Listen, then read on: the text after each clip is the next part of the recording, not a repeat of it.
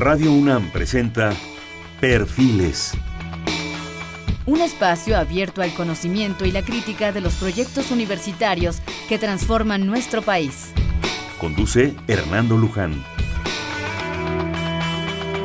¿Qué tal? ¿Cómo están? Buenas noches. Estamos nuevamente en Perfiles. Este es un espacio en donde conversar con las mujeres y los hombres que día a día forjan nuestra universidad. Este es un programa más de la Coordinación de Humanidades, ¿sí? Y especialmente vamos a platicar con la doctora Mari Carmen Serra Puche, del Instituto de Investigaciones Antropológicas de la UNAM y actual responsable del Seminario Universitario de Investigaciones del Patrimonio Cultural. La doctora eh, Serra Puche es doctora en antropología por la Facultad de Filosofía y Letras de la UNAM y es investigadora de alto nivel del Instituto de Investigaciones Antropológicas. Eh, en su trayectoria académica ha dirigido y participado en múltiples proyectos de investigación arqueológica, entre los que destacan Terremoto de Tlatenco, El hombre y sus recursos en el sur de la cuenca de México, el rescate arqueológico del Parque Ecológico de Xochimilco y asimismo la excavación del sitio arqueológico de Xochiteca Tlaxcala. Es directora de los proyectos El hombre y sus recursos en el Valle de Tlaxcala y la etnoarqueología del sur del Valle de Tlaxcala. Formó parte del grupo que diseñó la licenciatura de Desarrollo y Gestión Intercultural de la Facultad de Filosofía y Letras y la Escuela de Estudios Superiores de León, Guanajuato. Fue directora del Instituto de Investigaciones Antropológicas de la UNAM, 8591 directora del Museo Nacional de Antropología 91-97, directora de la Oficina de Colaboración Interinstitucional de la UNAM 2000-2002, coordinadora de Humanidades de 2004 2007, coordinadora de Humanidades de la UNAM, y coordinadora de Vinculación Institucional de la UNAM 2008 al 2015. Es actualmente encargada del convenio de colaboración que celebran el Estado de Tlaxcala y la UNAM para coordinar, organizar y realizar proyectos de investigación y actualmente es coordinadora del Seminario Universitario de Investigación del Patrimonio Cultural. ¿Qué podemos decir? Muchas clases, muchas investigaciones, mucha formación de gente, pero mejor vamos a platicar. Privilegio de estar con, la doctora Serra. Mari Carmen, bienvenida. Muchas gracias por la invitación. Eh, tenemos cuando surgió este programa, la idea de este programa, déjenme, déjenme confesarles, fue casualmente en un pasillo, ¿verdad? La coordinación de humanidades, en ese momento surgió esa oportunidad y a la libre hay que agarrarla cuando brinca. Ah, gracias. Dije, ahorita, ahorita es el momento, ¿verdad? Porque vamos a tener por delante, en este programa, espero que tengamos tiempo, un tema que es apasionante, que es la arqueología en lo general, pero especialmente de algo que la doctora Serra está realizando. Me hizo favor de obsequiarme unos artículos, están espléndidos, ya les daremos las referencias para que los busquen, sobre una zona que deben de, ustedes de, observar, que se ve en la carretera de Puebla, que son las ruinas de Xochitecatl Mari Carmen, bienvenida, buenas noches. Muchas gracias. Este, yo empezaría con una pregunta que ya te había comentado que quisiera hacer. ¿Qué es la arqueología? ¿Por qué arqueología? Bueno, arqueología parece es... Obvia, pero, sí, parece obvia, pero no lo es tanto. Pues cuando nos hacen esta pregunta los arqueólogos nos ponen en problemas porque eh, es difícil definir una ciencia como la arqueología en pocas palabras.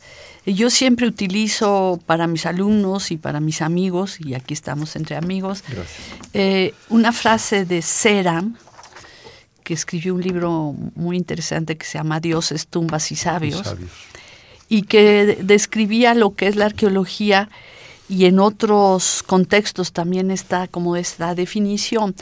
A mí me ha costado mucho convencer a los científicos duros de que la arqueología es una ciencia y también me cuesta a lo, eh, eh, convencer a los sociales de que, es más ciencia que, que humanidad o que investigación humanística. Pero si lo resumes, eh, podemos decir que la arqueología estudia la cultura material que dejan los seres humanos. Cuando hablo de cultura material me refiero a todos esos objetos eh, tangibles, que se queden vestigios, ruinas de edificios, que se quedan eh, parados en medio del, espacio y del tiempo para hablarnos y decirnos cosas. Y otra de las definiciones que me gusta mucho de la arqueología es que me preguntan, bueno, ¿y para qué sirve la arqueología? Que en este caso es lo que vamos a decir, ¿para qué sirve? Y siempre contesto lo mismo, la arqueología estudia el pasado en este presente para un futuro mejor. La arqueología nos permite conocernos, permite entender qué fue lo que hicimos, cómo eh, resolvimos problemas, cómo el hombre se ha ido adaptando, cómo ha ido evolucionando, cómo ha ido progresando. Y eso lo vemos a través de dos dimensiones muy importantes que estudia la arqueología, que es el tiempo y el espacio. Y ahí es donde estamos inmersos, estudiando el tiempo en un espacio determinado. Vamos a hablar en esta ocasión, como les decía, de una zona que realmente a mí la doctora Serra me, abrió con estos artículos mucho, mucho los ojos. Yo había pasado, confieso, nunca he entrado a Cacastla, sí, a Xochitecatl, ¿no? ¿Qué quiere decir Xochitecatl, para empezar? Bueno, Xochitecatl tiene el término eh, náhuatl, que decir eh, lugar del linaje de las flores. El linaje de las flores. ¿Y Cacastla? Cacastla, donde cae la lluvia. O también viene de Cacastle, de este bulto que usaban los, los comerciantes en la espalda. Esos son los dos términos que, cargaban el tameme. El tameme, exactamente. Cuando vemos estas zonas, y les, repito, se ve desde la carretera de Puebla la pirámide, eh, vemos eso, vemos las pirámides, vemos los grandes centros ceremoniales, vemos los juegos de pelota, nos, bueno, yo me admiro de aquello una y otra vez, pero, pero de esos vestigios nos falta algo muy importante, que es lo cotidiano. Así Voy a citar una frase de la doctora textual que me encantó y que un poco me desencadenó muchas preguntas que vamos a ver ahorita, que dice, entre los restos arqueológicos surge la voz de agricultores, chinamperos, recolectores, cazadores, constructores, artesanos. Una voz sencilla y sabia de mujeres y hombres que reiteraron su fidelidad a los dioses y su apego a las antiguas costumbres desde hace más de 3.000 años. Qué maravilla. Pues eso es lo que tratamos de explicar los arqueólogos. Este sitio que mencionas, Xochitecalcacastla, eh, es, es un sitio, es, es una ciudad. Una ciudad que se, eh, se inicia como un centro ceremonial, aproximadamente en 800 años antes de Cristo, y se utiliza eh, en el valle de Puebla Tlaxcala se utiliza un volcán extinto, por eso está arriba de, lo vemos arriba de un cerro, es un volcán extinto, se aplana toda la parte de arriba y se construye el centro ceremonial. Estamos hablando de un centro ceremonial antiguo, porque estamos hablando de 800 años antes de Cristo, 600, lo que hemos llamado los arqueólogos el formativo medio. Eh, Cuicuilco incluso aquí en la Ciudad de México y en nuestra universidad, el sitio de Cuicuilco es posterior a este centro ceremonial. Se construyen tres edificios, una pirámide muy grande, una otra que es de base circular, un basamento que le llamamos basamento de la serpiente, y eh, en el otro cerro donde está Cacastla, donde están estas famosas eh, pinturas murales del periodo más tardío, pero también eh, en el mismo momento formativo se construyen una serie de edificios y se crea este centro ceremonial. ¿Por qué se crea ahí este centro ceremonial? Pues esa es una de las preguntas que nos hacemos los arqueólogos. ¿Por qué este valle? Pues es un valle muy fértil, es un valle que está rodeado por tres volcanes fundamentales, que son el Popo, el Iztaccíhuatl y la Malinche, entonces lo que vemos es que el centro ceremonial es una reproducción de este paisaje que le hemos llamado paisaje cultural, o sea, los volcanes forman parte del sitio arqueológico, pero eh, el, centro ceremonial tiene que depender de alguien, de algo, ¿no? De quiénes son los que viven a sus alrededores y eso es lo que hemos estado haciendo últimamente en nuestras exploraciones de las unidades habitacionales de las casas de estos habitantes del centro ceremonial. Qué importante esto que dices. La gente es la que hace los lugares. Sí, claro. Totalmente. O sea, los lugares no están ahí, los vemos ahora, el tiempo y el espacio el cual nos decías, pero la gente es la que hace los lugares, la cotidianidad, Los vestigios que quedan los respetó el tiempo, los respetó el espacio y los respetaron los climas. Pero la gente, háblanos de esa gente, ¿qué has encontrado de esa gente? Pues eh, nosotros tuvimos la suerte de, de trabajar en este proyecto gracias al Fondo Nacional Arqueológico en el año del 92, cuando se trabajaron muchos sitios arqueológicos en México, fueron 14 con este fondo arqueológico. Y claro, lo importante primero era consolidar, reconstruir el centro ceremonial, las pirámides, para crear un sitio que pudiese ser visitado y entendido como un, le llaman el INAS, poner en valor un sitio arqueológico para que la gente pueda visitar. Y además conservar algo que es una maravilla. Es una maravilla. Sin embargo, la otra parte eh, de esta gente, de esta cotidianidad, de este vivir todos los días, pues tampoco es espectacular. Entonces hicimos el centro, bueno, excavamos el centro ceremonial, pero siempre nos quedó esa gusanito de tenemos que excavar los lugares donde vivían, las casas, etc. Sin embargo, desde el punto de vista este, de restauración y de consolidación y de preservación del patrimonio, estas casas son casas construidas con bajareque, con eh, materiales perecederos que son muy difíciles de preservar.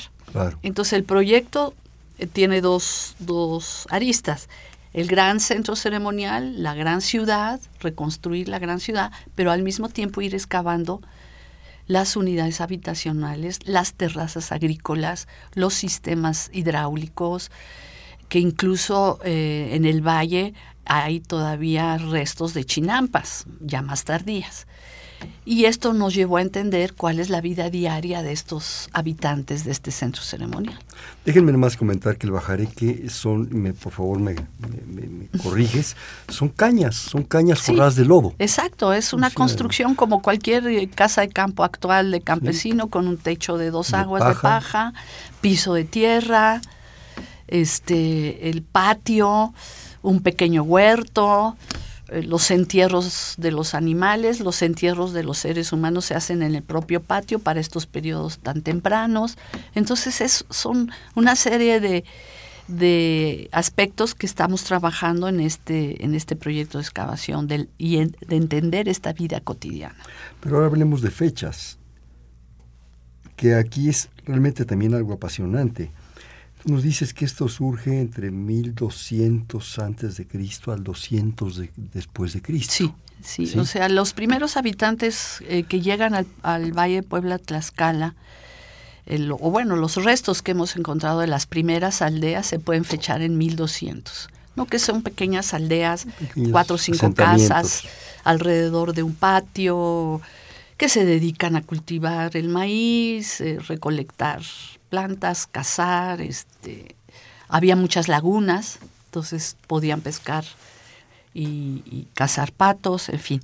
Después estas aldeas se van eh, complicando, van creciendo la población y se empiezan a, distribuir pequeños centros ceremoniales, pequeñitos regionales que les llamamos, y en el 700 antes de Cristo construyen este gran centro ceremonial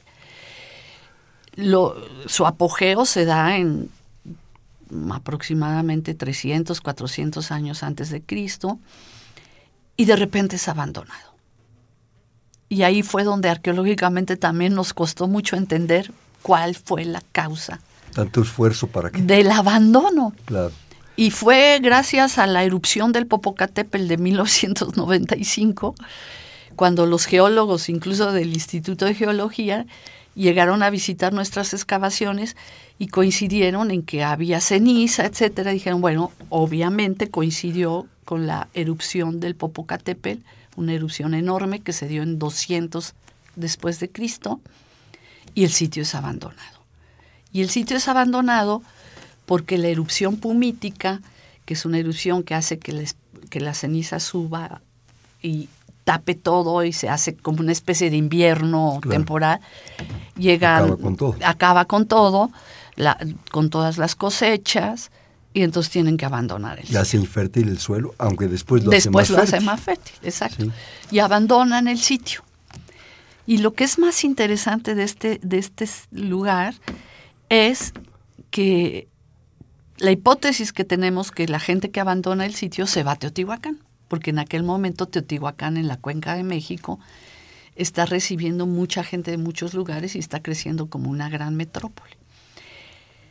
Cuando viene el colapso de Teotihuacán, que estamos hablando aproximadamente 700 años después de Cristo, Teotihuacán se abandona y las habitantes que estaban en Teotihuacán van a varios sitios, fundan Xochicalco, Tenango del Aire.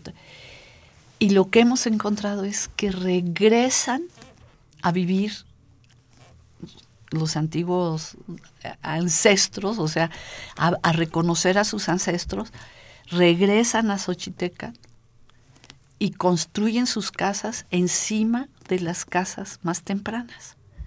Entonces tenemos una segunda ocupación en Xochitecal y en Cacastla que se inicia en 650, 700 y que dura hasta 1000 después de Cristo, cuando se vuelve a abandonar el sitio. Nuevamente porque por la erupción del Popo. Otra vez el Otra vez. Entonces ya deciden no regresar. A ver, esto me provoca varias cosas. Primero, una cosa que yo quisiera que nos comentaras, que es esa leyenda de los volcanes. Estamos acostumbrados de que el popo y el ista son los eternos enamorados y es algo que lo traemos en la sangre. Sí. Desde niños es así. Pero que hay un tercero en discordia, o una tercera en discordia. Sí, yo no lo sabía, pero me enteré precisamente. Ya ves que los arqueólogos somos muy curiosos y siempre estamos preguntando a la gente con la que trabajamos. Nosotros trabajamos con, los peones, con, la gente del, lugar. del lugar, ¿no? Para cuando hicimos la excavación del centro ceremonial, tuvimos 200 peones durante dos años seguidos, excavamos con 200 gentes. Qué padre dar trabajo a la gente. Sí, no, fue, yo creo que para, para la región fue muy importante, ¿no? Y para nosotros también porque aprendimos muchísimo. Y llegaba mucha gente pues a ver qué estábamos encontrando, la curiosidad de todo, y sobre todo los viejos. Entonces había varias leyendas. Y entre una de las leyendas que nos contaron es que el volcán femenino, que es la Malinche, y que es casi el icono de, Tlaxcala. La de la falda azul, dice. La de la falda, así es, porque crecen flores azules en su falda. Era la novia secreta del Popo amante. Ah, sí. Y su entonces, Su querencia. Y entonces el Listas igual se enojó y este fue cuando echó todo el lodo que cubrió el, el, valle, ¿no? Pero son leyendas. Luego también fue fantástico. Una vez llegó una mujer y me dijo que cuando estábamos excavando el edificio de la serpiente y, el y la pirámide que le pusimos la pirámide de las flores, y más tarde voy a explicar por qué se llama la pirámide de las flores, me dijo, usted se va a encontrar aquí abajo a un brazo de río. Nos quedamos así, pues al mes o dos meses aparecieron las grandes tinas, hay dos grandes tinas hechas de un solo bloque de, recinto este, de basalto, enormes, una tiene tres metros de diámetro, que seguramente se utilizaban para llenarlas con el agua de las primeras lluvias. O sea, la señora nunca había visto las tinas, estaban enterradas varios metros, pero la leyenda se había ido transmitiendo. De la misma manera, también una vez un, señor nos dijo, nos vamos, que nos íbamos a encontrar a la, a la Cihuacóatl, a la Xochiquetzal. Y yo le pregunté, ¿y esa señora quién es? Me dice, pues es que ella es la mujer que lava la ropa del otro lado del río y enamora a los hombres. Y hace que los hombres atraviesen el río y cuando están atravesando el, el río se convierte en serpiente y se los come. Entonces yo, ay, don Diego, no diga usted esas cosas. Sí, yo le he visto que se viste de blanco y todo. Y en la excavación de la escalera, pues vas a ver que encontramos todos los entierros de las mujeres con sus ofrendas de figuras femeninas, en fin. la sabiduría y la, sabiduría exacto y a lo mejor el popo se enojó porque la otra se puso celosa y por eso explotó, y dijo aquí es lo mío se armaron ahí. Pero la otra cosa que, que realmente yo quisiera comentar esos regresos de la gente, a pesar de las condiciones desfavorables de los campos, de la ceniza, de lava, de piedras, de todo lo que puede aventar un volcán del tamaño del Popocatépetl, la necesidad del linaje, el afán por el linaje, por no perder las raíces. Exactamente, yo creo que ellos mm. cuando regresaron es, se va transmitiendo de generación en generación. Entonces, seguramente ellos son descendientes de estas personas y que les contaron que en Xochitecal se vivía así y así, y las casas las vinieron a construir encima de las casas de sus bisabuelos o tatarabuelos, ¿no? Fueron 400 años de abandono. Sí, más generaciones. Cuatro o cinco generaciones. Pero el linaje ¿no? se pierde. No. Le da esencia a los pueblos. Claro, y es identidad. Es identidad. Es la identidad. Aunque cambie incluso los estilos artísticos en la cerámica o cambie un poco también las deidades que se están, el espacio es el regreso al origen. Y el volcán, obviamente. Claro, y es algo a lo mejor que, que se tiene en la sangre, que no lo vas a perder, supongo, ¿no? Pues sí, que, es algo, que, que, lo heredas. El otro día entrevistaron a alguien en la televisión, ¿verdad?, en Nueva York. en Nueva York. Dice, es que yo en el fondo regreso a México porque yo sigo siendo tepiteño de corazón. Pues sí. Es mi linaje, es mi fuerza. Pues regreso a mis espacios y a mis amigos y a mis cosas. Pues eso es una de las cosas que también la arqueología eh, en este momento puede ser muy fuerte y, útil en ese sentido. Eh, ahora que estamos trabajando en el patrimonio, ¿no? Patrimonio es identidad. Linaje es fuerza, es Entonces, sangre, sí, sí, México necesita recuperar su identidad. Y estos pueblos la tienen, y la tienen tan arraigada que aún siguen defendiéndose como tlaxcaltecas. Claro. ¿No? Entonces, y cuando los ves excavando a mis peones las casas de sus... Yo siempre les decía, es que usted tiene que reconocer aquí que este debe haber sido su tatatarabuelo. Sí, voy a seguir excavando. Entonces, y a que este es seguro que se dedicaba a cultivar como me dedico yo a todo. Entonces, sí, si lo sabemos explicar y lo sabemos difundir, es importantísimo que los muchachos se den cuenta que ahí está su pasado. Su raíz, no perdamos el linaje. No, no. ¿Me permites hacer un, corte, por favor? Estamos en Perfiles, un espacio en donde conversar con las mujeres y los hombres que día a día forjan nuestra universidad.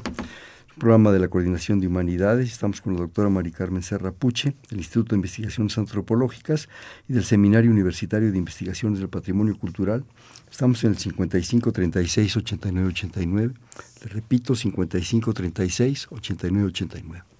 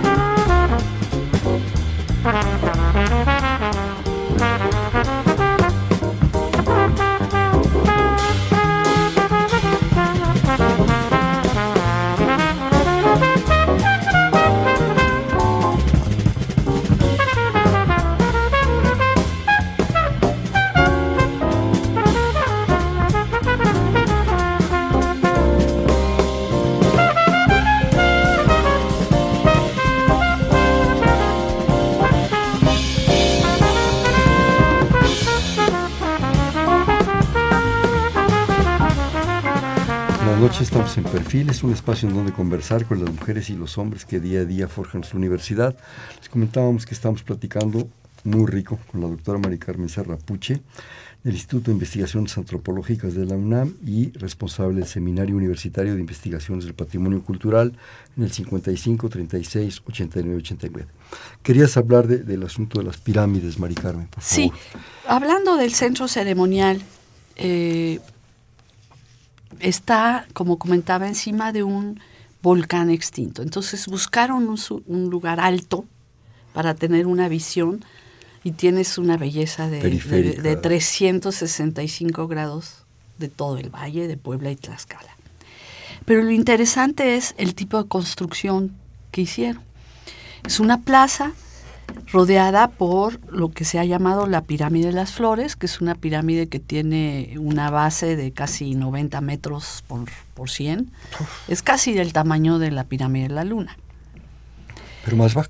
Más baja. Pues casi igual de alta, ah, ¿eh? casi, casi. O sea, Luego está eh, el, un edificio que le hemos llamado el basamento de del edificio de la serpiente porque encontramos en una de estas tinas de piedra una estela representando una serpiente. Y luego tiene un edificio muy interesante que es un edificio de planta circular, una pirámide de planta circular de varios cuerpos, que nos costó mucho entenderla a la hora que la excavamos y la consolidamos porque no tiene escalera. Ah.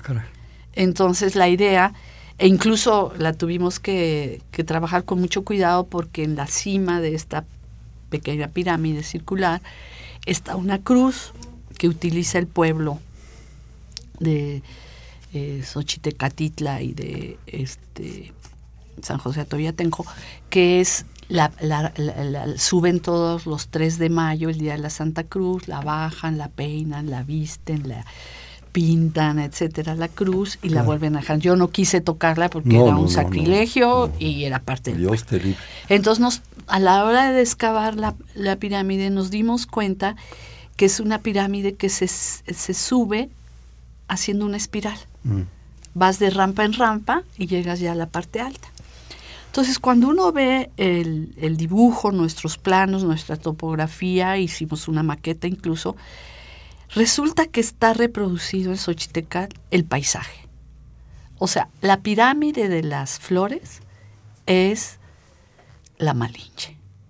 El equivalente a la Malinche. está enfrente de la Malinche y es una reproducción de la, de la Malinche. El basamento de la serpiente es el Iztaccíhuatl, porque es largo y además lo ves y está atrás de... Alineado. Así.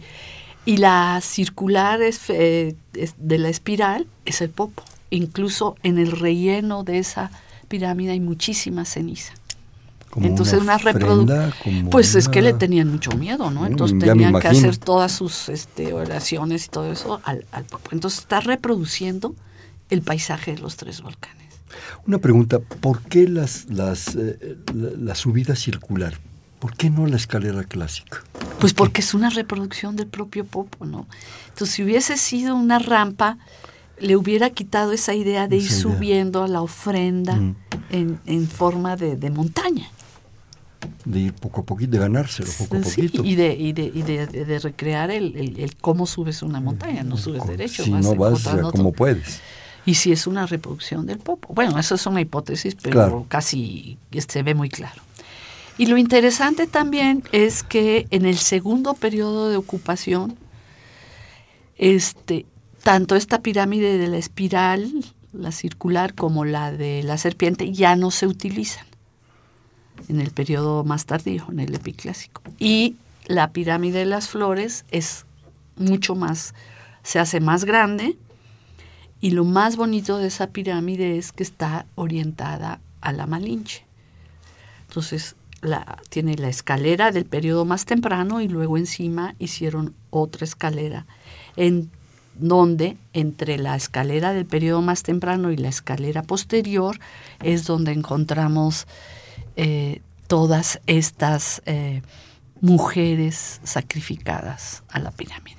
déjenme comentarles que, que en la información que me proporcionó la doctora comenta el encuentro, el descubrimiento de siete ofrendas. Sí. De siete ofrendas de figurillas prácticamente femeninas, todas, son 200. No, ya, no, son, más. Las que están en exhibición son 200 y ah. pico, pero tenemos casi mm, entre 500 y, y 1000 figurillas, todas mujeres.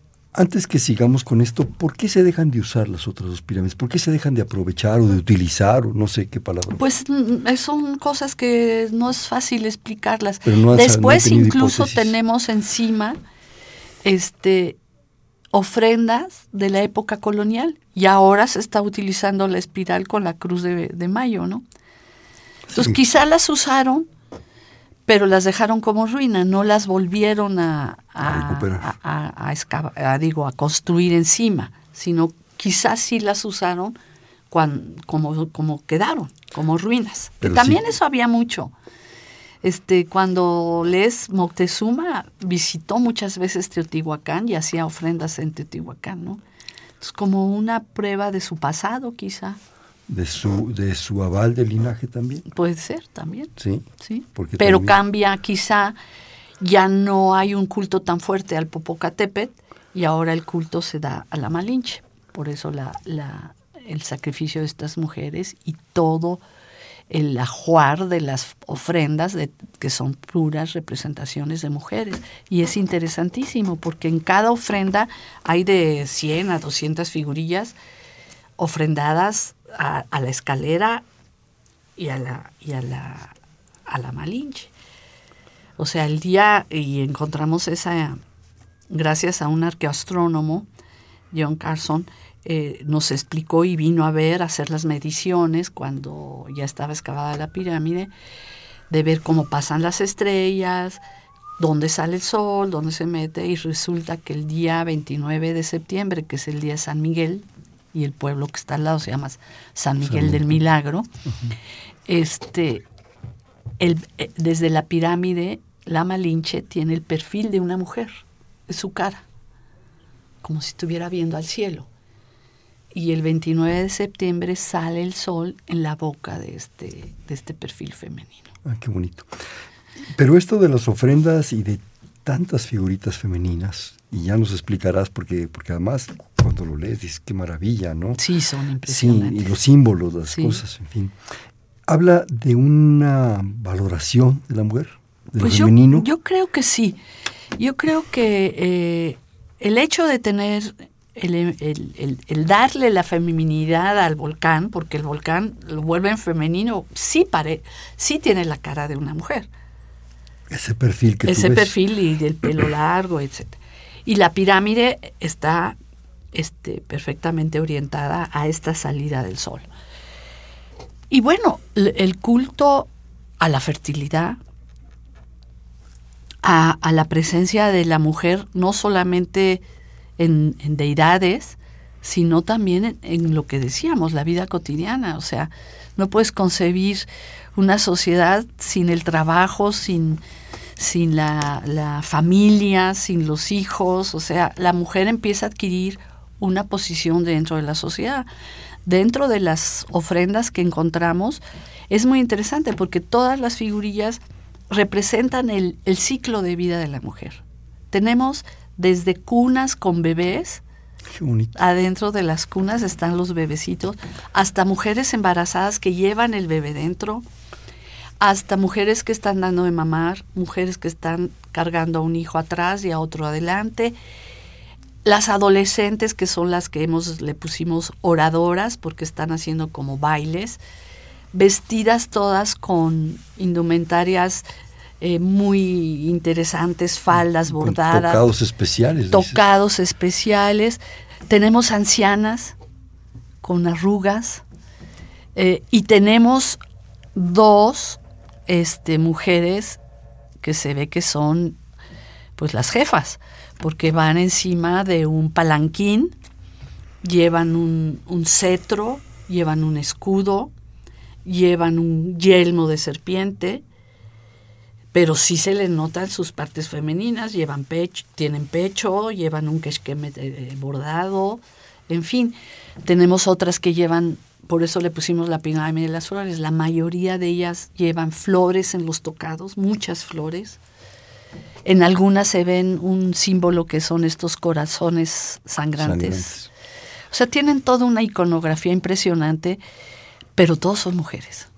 Es una valoración de, lo femenino, de, la, de, aglutinar a la sociedad. Sí, de, sí, sí, de darle su lugar y, y bueno, también están sacrificadas, o sea, que también eso implica una adoración a la, a la deidad femenina y por lo tanto sacrifican a, a las mujeres jóvenes. Ese simbolismo de la fertilidad, de, la reproducción, del dar vida, ¿no?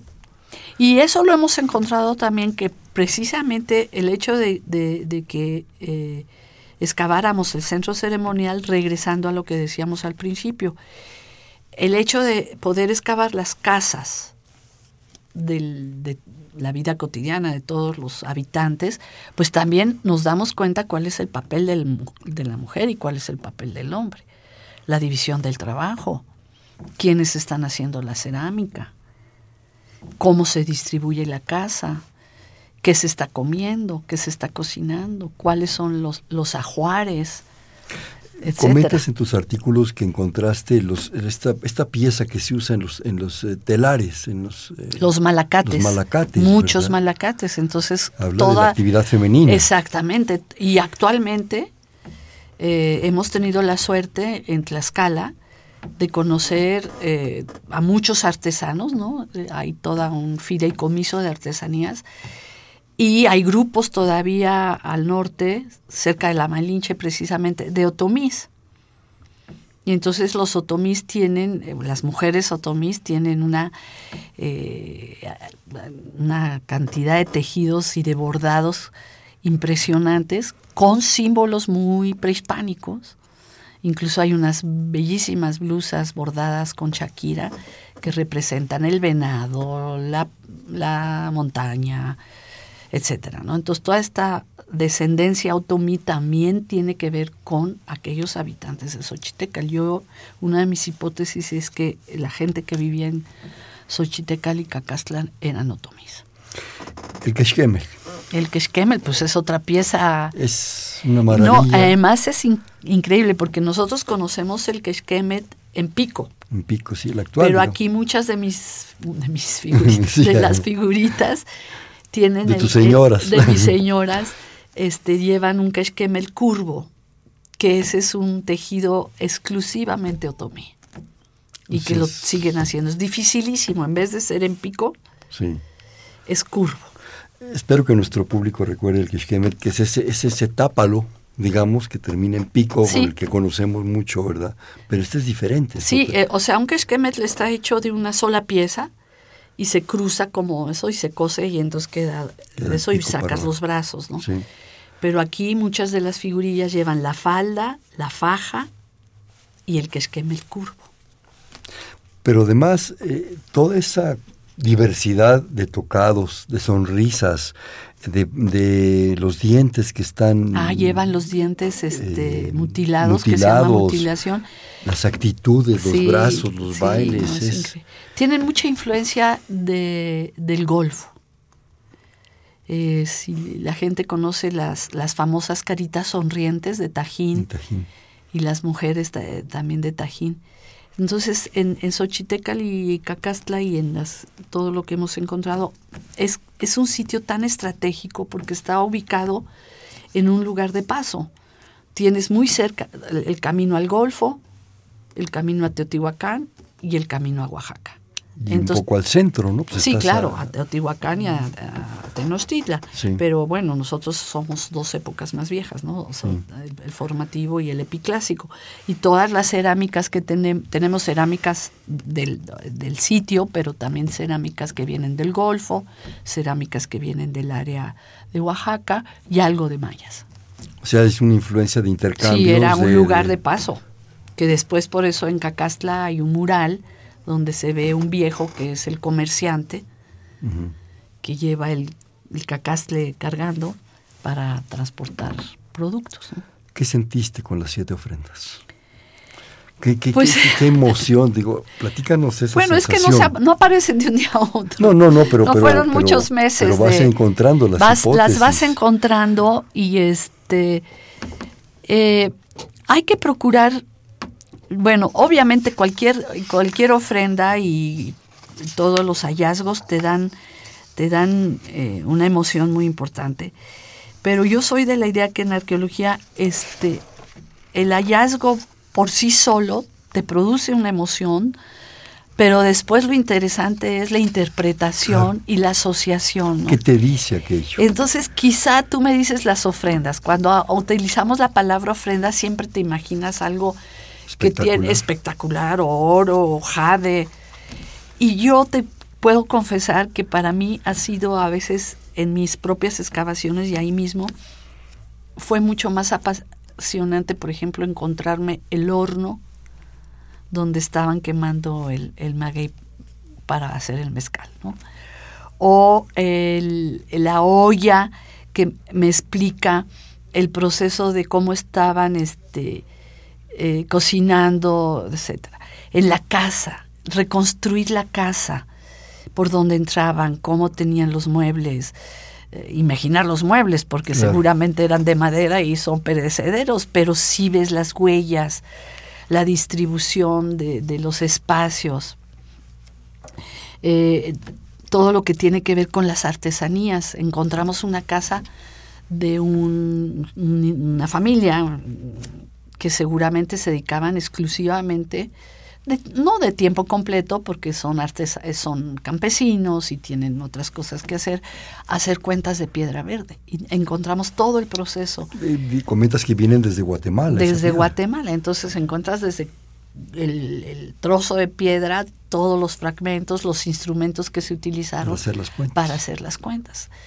Acabamos, eh, eso todavía no, no está en el artículo, que en los artículos, pero hace dos años excavamos un, taller de cerámica completo, donde están todas las piezas, este, y estamos hablando de 600 antes de Cristo, unas cerámicas blancas con decoraciones maravillosas. Entonces los hornos, los buriles, los pulidores, la arcilla donde la mezclaban, etcétera. Entonces, esas son las cosas que emocionan increíblemente. Vamos a otro, a otro corte, por favor. Este es Perfiles, un espacio en donde conversar con las mujeres y los hombres que día a día forjan nuestra universidad.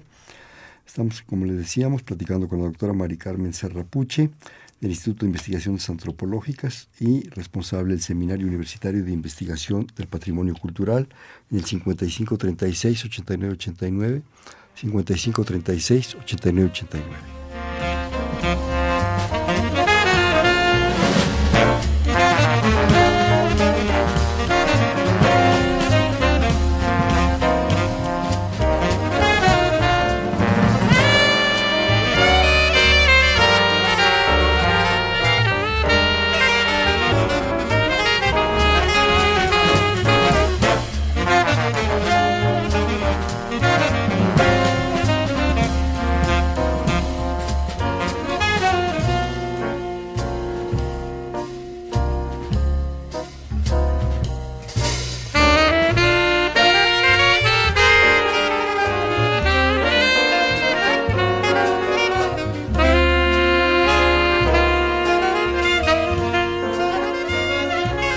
Estamos en Perfiles, un espacio en donde conversar con las mujeres y los hombres que día a día forjan nuestra universidad, con la doctora Mari Carmen Serra Puche del Instituto de Investigaciones Antropológicas y del Seminario Universitario de Investigación del Patrimonio Cultural, en un programa más de la Coordinación de Humanidades.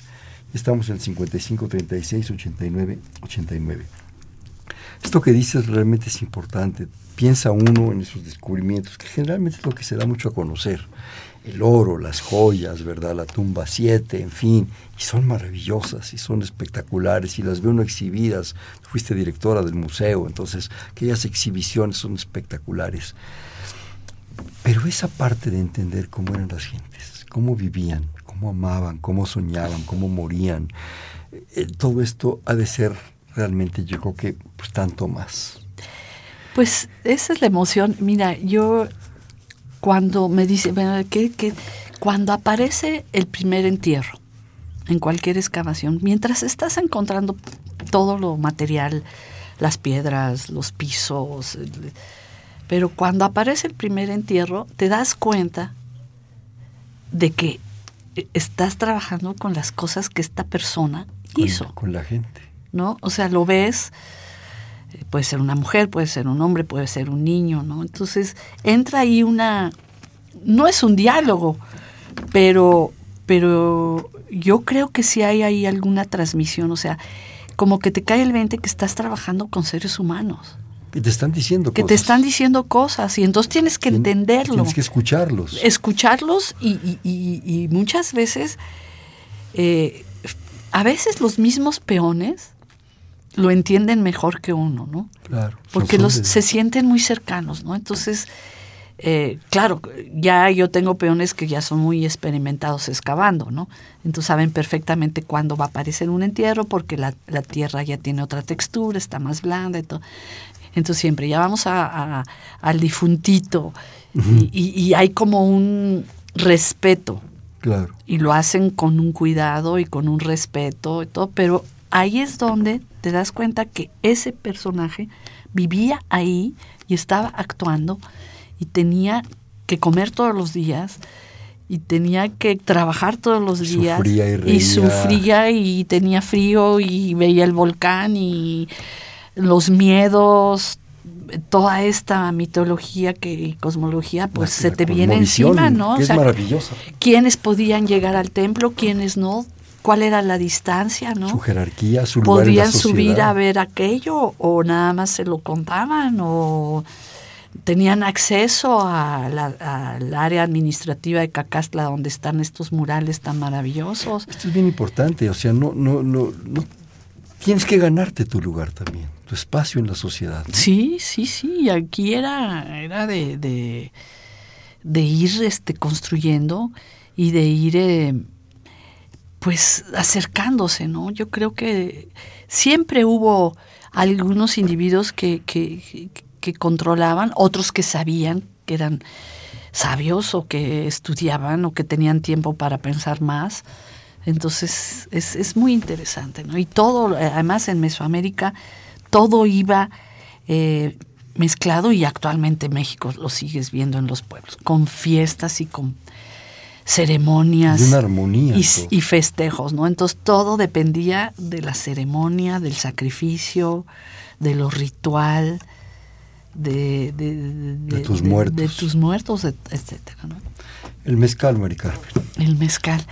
Bueno, pues este es otro de los descubrimientos que no al principio no entendíamos, ¿no? En, dos o tres de las casas que excavamos aparecieron unos, unos agujeros eh, de un diámetro tres metros, eso excavados en el, en el tepetate, con piedras quemadas. Al principio pensamos que eran hornos para cerámica que se encuentra muchas veces, ¿no? Como el taller que acabamos de encontrar. Pero no había cerámica ah, eh, asociada, ni fragmentos, ni nada. Solamente había unas manchas negras que escurrían de las paredes de estos hornos. Y las piedras del fondo estaban rojas, había habido fuego. Entonces empezamos a, a excavarlos con mucha calma, a sacar muestras de tierra y de todo eso. Había fibras, entonces, bueno, eh, tengo que confesar que ni la primera ni la segunda temporada de excavación entendimos que eran, los dibujamos, los reportamos, pero no, no entendíamos, ¿no? A que podrían haber sido hornos para hacer barbacoa. También. También, ¿no? Pero no encontrábamos los huesos de los animales. Eran demasiado grandes para, para una barbacoa familiar. Estaban en las casas. En los patios de las casas, en las patios de las unidades familiares. Sí, de patios.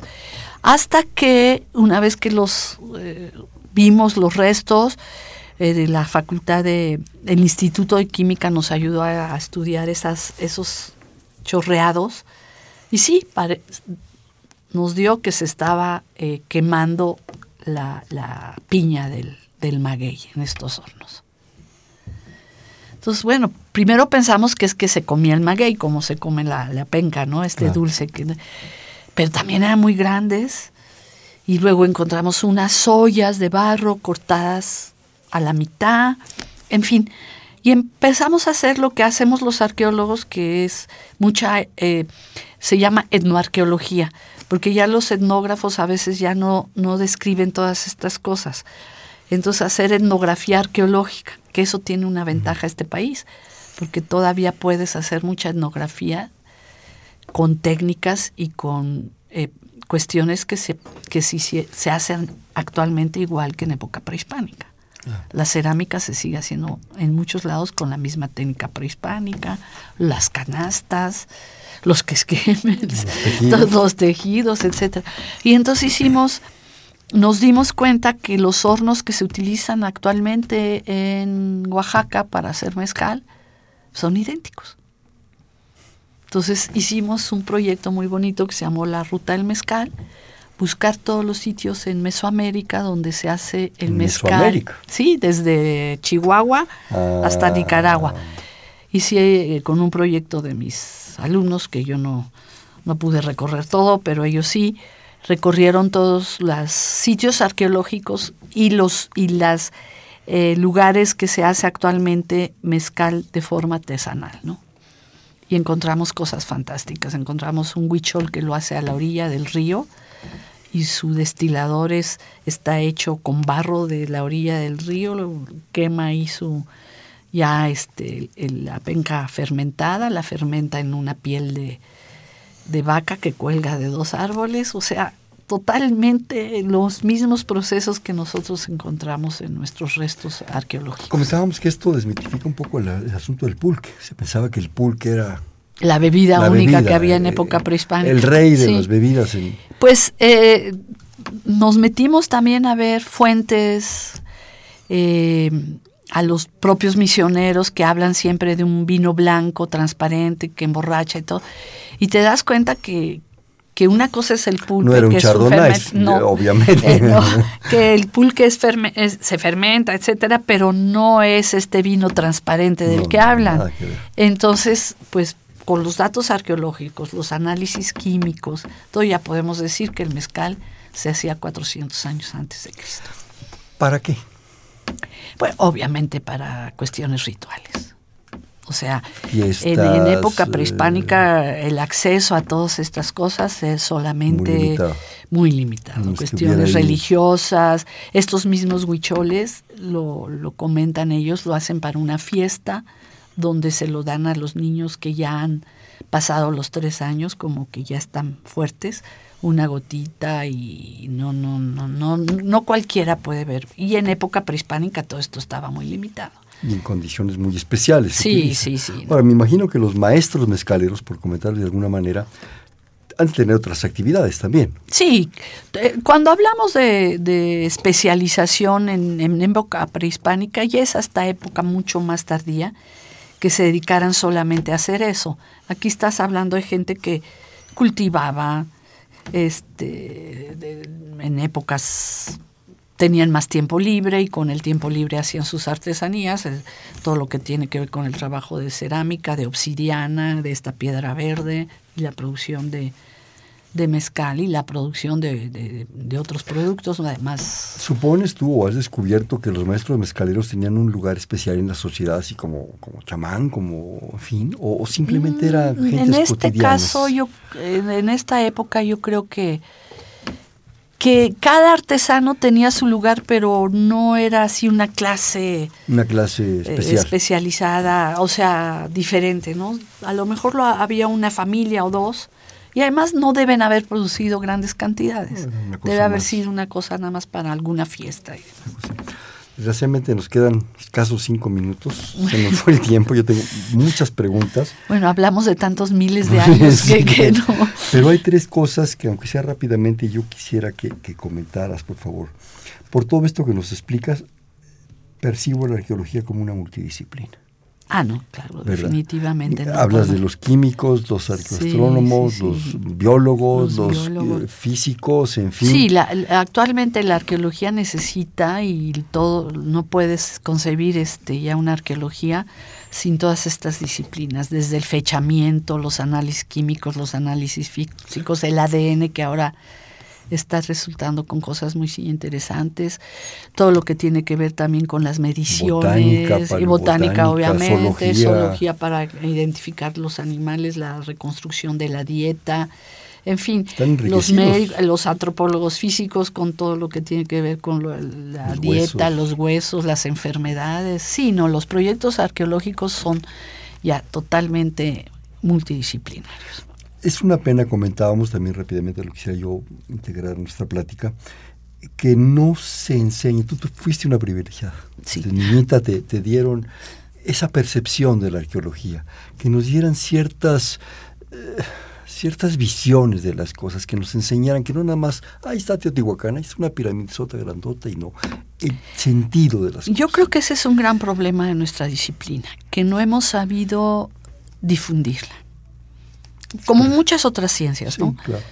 Y, este, y, hemos creado mitos, que eso también lo comentábamos, ¿no? Lo peligroso de esto, ¿no? Entonces, o te vas porque eran extraterrestres y llegaron una nave, porque hay cosas que no puedes explicar, o, o te vas a cosas muy simples. Entonces yo creo que sí debemos modificar todo lo que tiene que ver con el pasado prehispánico y verlo como eso, como un patrimonio y como una parte de la identidad, no como algo lejano. Porque siempre te explican, es que los sacerdotes, las pirámides, sí, y, bueno, y los demás dónde estaban y quiénes eran, ¿no? Es parte de tu responsabilidad actual. En Exactamente. Entonces yo necesito explicarle a un niño que había niños en ese, en ese sitio arqueológico, que corrían, que, que, eran traviesos y que tenían que trabajar a veces y que tenían su perrito, exactamente. Otra cosa muy importante, don Julio, los ayudantes, no son simples peones, no son canchanchanes. son, gentes técnicos especializados. Bueno, empezando que somos compadres de muchos de ellos. Eso, ya eh, es otro nivel. Sí, no, son gente que ya lleva muchos años trabajando, tanto en los que yo tengo han trabajado en Cacastla y han trabajado conmigo y siempre son los mismos y es muy interesante porque ya van varias generaciones, ¿no? Entonces tengo los viejos te comentaba de uno de ellos que se llama Julio, don Julio, que es el que excava entierros, porque cuando aparece el entierro le digo, oiga, Julio, a ayudarme aquí con el difuntito. Y luego ellos traen a sus hijos y luego a sus nietos. Entonces es muy interesante ver el contraste de generaciones, pero el respeto que le sigue teniendo el nieto al abuelo. ¿no?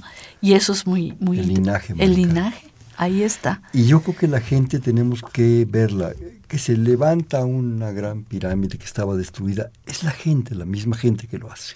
Sí. Es, es, otra vez. El, y tampoco hemos logrado esa conexión de la propia comunidad que se sienta dueña de ese de y dar a conocer que esa gente es muy importante, tan importante probablemente como ustedes, porque son los que ah, están ahí mucho más y que además te enseñan las leyendas. Claro, claro. Y por último, yo no quiero dejar esto sin un comentario tuyo sobre la responsabilidad cultural, lo que está sucediendo en Oriente Medio. Eso se me hace verdaderamente Bueno, ese es un tema, es un tema grave. Ese es un tema grave y por eso este, esta idea de patrimonio que va relacionado con muchas cosas, ¿no? Y, lo que está pasando en Medio Oriente, pues es una respuesta de un grupo religioso en contra del otro, pero sin respetar y sin entender la diversidad. La diversidad. No entender al otro. Destruir Petra, Palmira, tantas no, cosas. Son cosas que, y ahí la UNESCO tiene que intervenir y, y, hay muchas otras este, instituciones que tenemos que... Imagínense que, llegaron a rompernos la pirámide de Cacastla, ¿verdad? No, no, digo, las ruinas de Cacastla, digo lo que sea. Pues hemos sufrido muchas cosas de esas, a veces los este grafitis y este gente que se ha hace poco en las eh, cabezas olmecas que la echaron líquidos y eso. Entonces, esa es la parte que no hemos sabido educar. Pues sí. Bueno, pues Mari Carmen, nos queda más que... Yo quisiera un bote pronto rapidísimo. Tres palabras, te voy a decir y tú me dices inmediatamente qué se te ocurre. ¿Sí? Patrimonio cultural. Una palabra. Identidad, herencia y futuro. Pasado. Futuro. Arqueología lo máximo. Este fue Perfil, es un espacio en donde conversar con las mujeres y los hombres que día a día forjan nuestra universidad. Estuvo con nosotros la doctora Mari Carmen Serra Puche. Muchísimas gracias. Gracias. Gracias por, por, haber venido, por, por estar con nosotros. En la coordinación, la doctora Silvia Torres, en la producción, Adriana Castellanos, en los controles, Humberto Sánchez Castrejón, en la conducción, Hernando Luján. Este fue Perfil, es un espacio en donde conversar con las mujeres y los hombres que día a día forjan nuestra universidad. Gracias. Buenas noches. Perfiles, un programa de Radio UNAM.